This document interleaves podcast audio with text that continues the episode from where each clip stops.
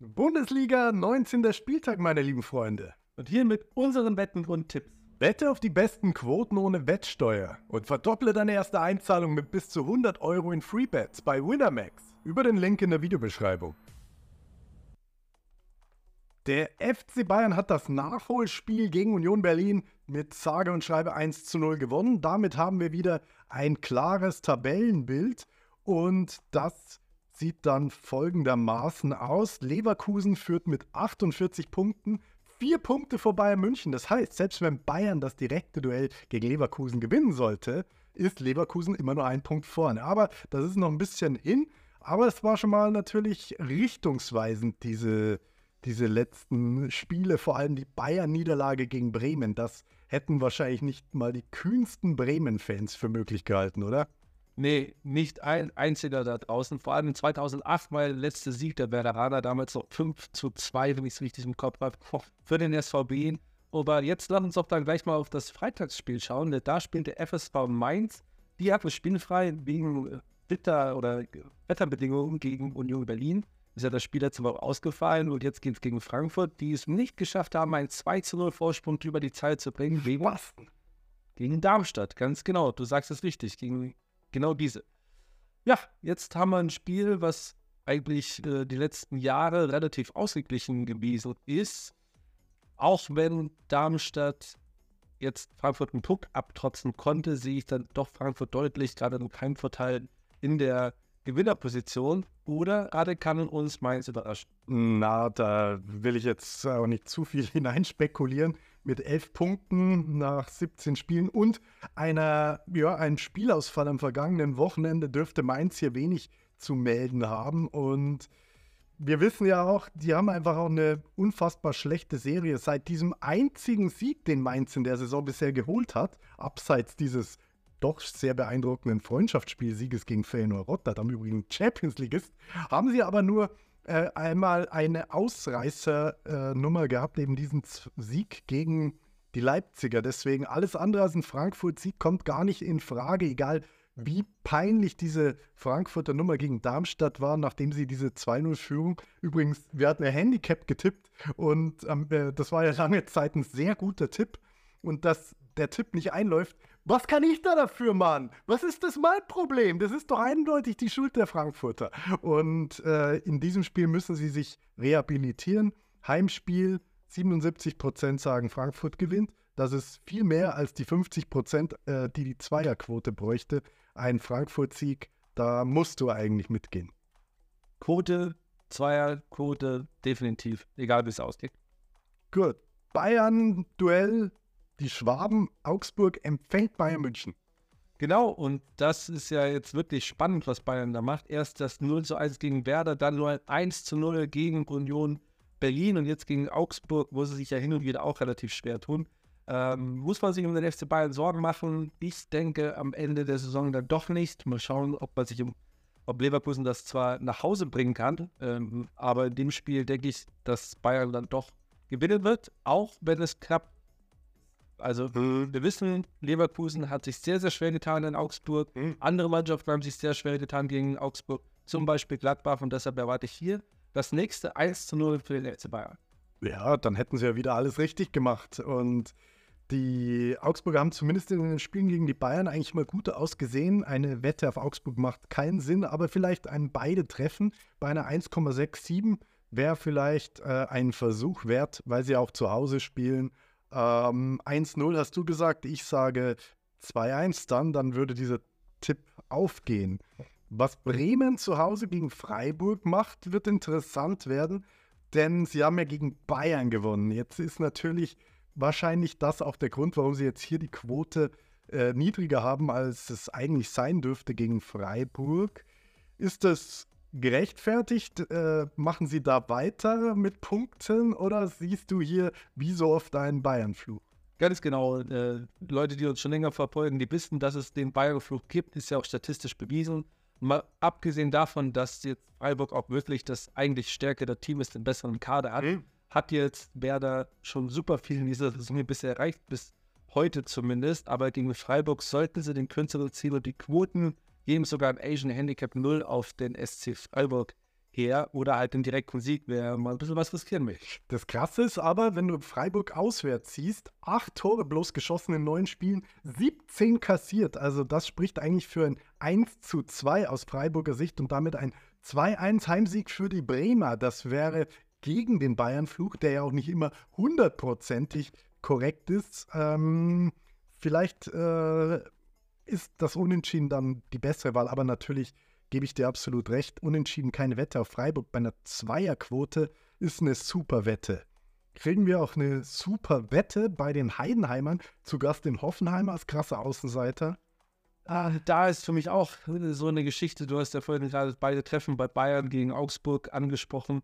Bei dem Spiel bin ich hundertprozentig davon überzeugt, oder sagen wir mal 98 Prozent, dass beide treffen werden. Einfach weil Heidenheim in jedem Bundesligaspiel, egal ob es gegen den FC Bayern oder gegen Darmstadt geht, mithalten kann. Und so auch beim letzten Spieltag, da haben sie sich nicht einschüchtern lassen von den Wölfen, haben ja sogar eigentlich ein Führungstor geschossen, äh, was ja aberkannt worden ist. Also Hoffenheim ähm, nach starkem Start irgendwie wieder da, wo sie die letzten Jahre waren und Heidenheim irgendwie eine überragende Saison und ich hoffe, dass sie das auch wirklich ähm, nach Hause bringen. Es sind ja noch 14 Spieltage jetzt oder 15. Äh, soll so weitermachen. Punkt gewinnen ist drin, wette aber auf gar keinen Fall auf eins dabei. Ja, vor allem Heidenheim ist, ist, super schlecht auswärts mit nur einem Sieg und neun geschossenen Toren und Hoffenheim ist super schlecht zu Hause. Aber super schlecht zu Hause heißt immer noch irgendwie 15 Tore geschossen. Also Tendenz natürlich, wie die Quote sagt, aber Value schon eher auf der anderen Seite, aber auf Heidenheim auswärts zu setzen, das machen doch nur Fans und das ist im Endeffekt dann keine valide Strategie auf Dauer. Topspiel an diesem Spieltag, ohne dass es das Topspiel im Fernsehen ist. Es kommt um 15.30 Uhr am Samstag. Die Stuttgarter sind schlagbar, das haben die Bochumer mal wieder bewiesen zu Hause. Ähm, kann Leipzig in Stuttgart was holen? Ja, also wir haben jetzt natürlich der VfB mit zwei Niederlagen gegen Gladbach und gegen Bochum, wo sie jeweils der Favorit gewesen sind. Bei dieser Konstellation Stuttgart gegen Leipzig erinnere ich mich noch ein bisschen an die vorherige Saison oder warst du da noch ein Jahr davor, wo Leipzig nie auswärts gewinnen konnte, bis es zum VfB gegangen ist. Und da haben sie gewonnen und das gleiche erwarte ich jetzt wieder.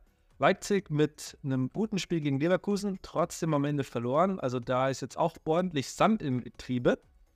Aber, lieber Radek, die werden jetzt in Stuttgart gewinnen. Und das bedeutet jetzt nicht, dass ich denke, dass Stuttgart jetzt irgendwie komplett absackt.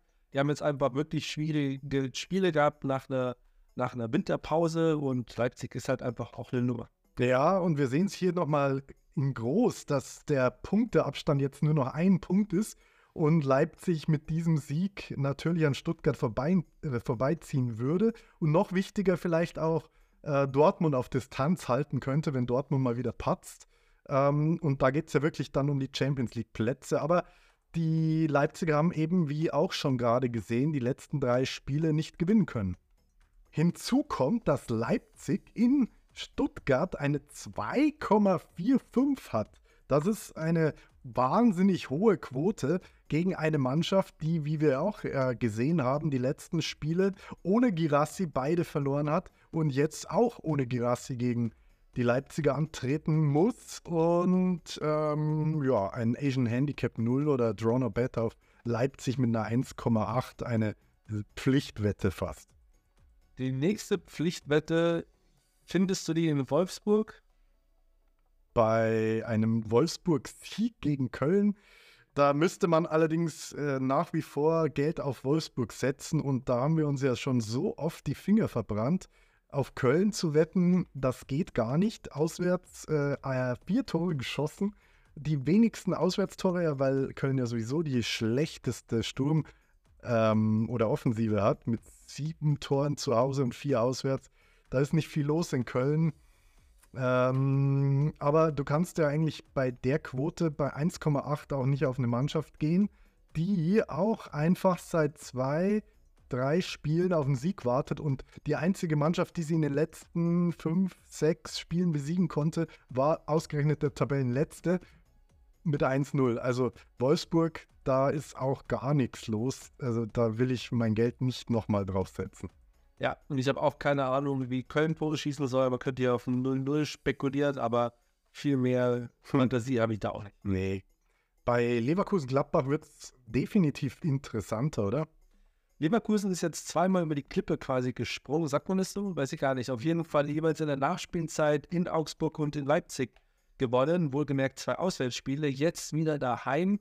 Und äh, gerade dieser Sieg nach mehrmaligen Rückstand gegen Leipzig sollte doch eigentlich dafür sorgen, dass sie jetzt von Anfang an mit dem gleichen Selbstverständnis wie der Hinrunde wieder dabei sind. Und Gladbach ist ein unangenehmer Gegner, vor allem wenn man die in Borussenpark, heißt er noch Borussenpark oder Bökelberg?